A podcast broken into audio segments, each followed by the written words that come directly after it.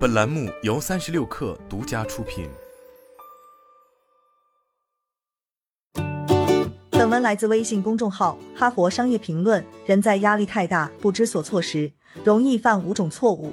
也许你没有留意这几类问题，或者有所觉察却不知该如何避免。其实每一类都有实用的解决方案，可以帮助你重新获得掌控感，更好的应对重要任务并解决问题。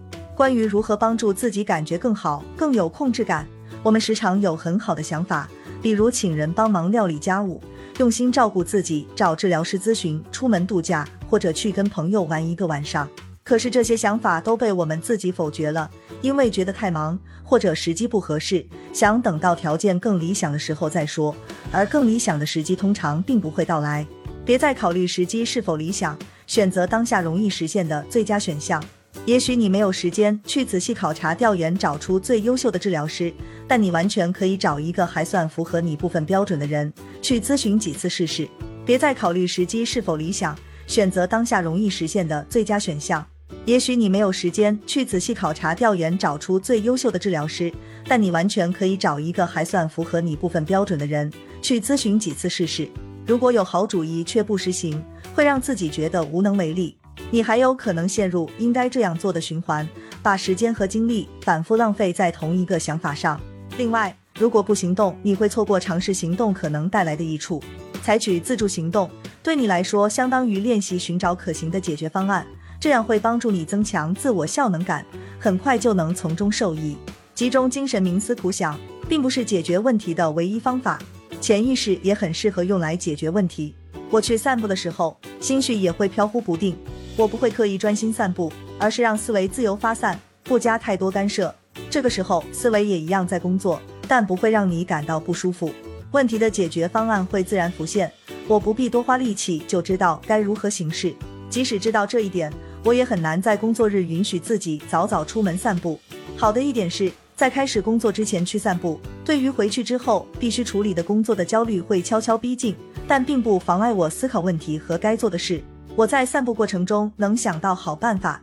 你的潜意识、自由发散的思维，就解决问题和创造性思维而言，是与集中精力同等重要的工具。利用潜意识可以帮助你处理好重要的任务，不必逼迫自己一直集中精力。这样的期待可能并不合理。被工作淹没的人，有时会在个人时间用听音乐、听广播或其他娱乐，把工作从脑袋里清出去。但这样可能会夺走一部分自由发散思维、解决问题的可能性。试着留意一下自己在什么活动里会以有益的方式发散思维，帮自己解决问题。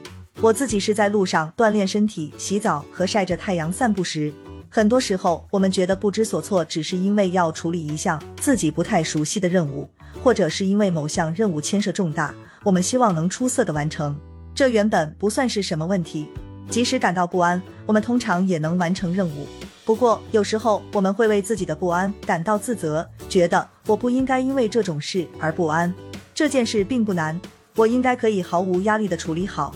自责会让你更加拖延，因为任务不仅引起不知所措的感觉，还会令你由于产生这些感觉而感到惭愧或焦虑。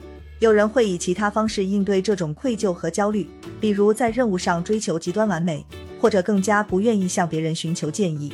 要注意拥有同情心的自我对话取代自我批评。以前我写过相关的文章。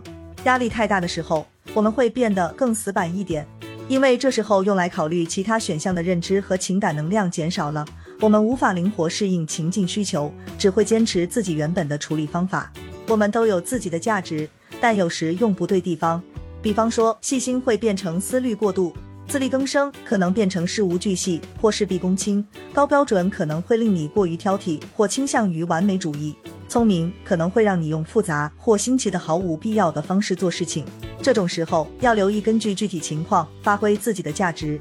想一想某项具体任务或某个问题需要吗？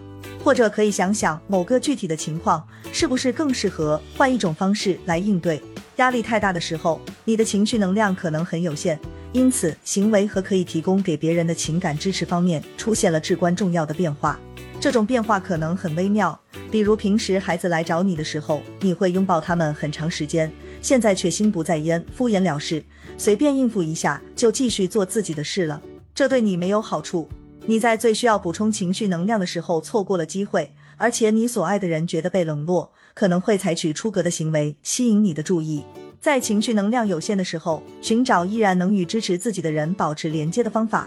我喜欢在休息的时候陪伴五岁的女儿画画，或者跟她一起搭积木。我们还喜欢依偎在一起，各看各的屏幕。如果你没有时间做这些事，可以安排一个固定的时间，将这类补充情绪能量的小事安放在一天或一周里的特定位置，比如每周六上午跟孩子一起烤面包。有意识的避免上面总结的五种常见问题，你就可以更轻松的度过繁忙和艰难的时段。你身边的人也是如此。这些问题很容易出现，你不必为此责备自己。要了解问题本身，然后做出一点简单的小小改变来克服问题。好了，本期节目就是这样。下期节目我们不见不散。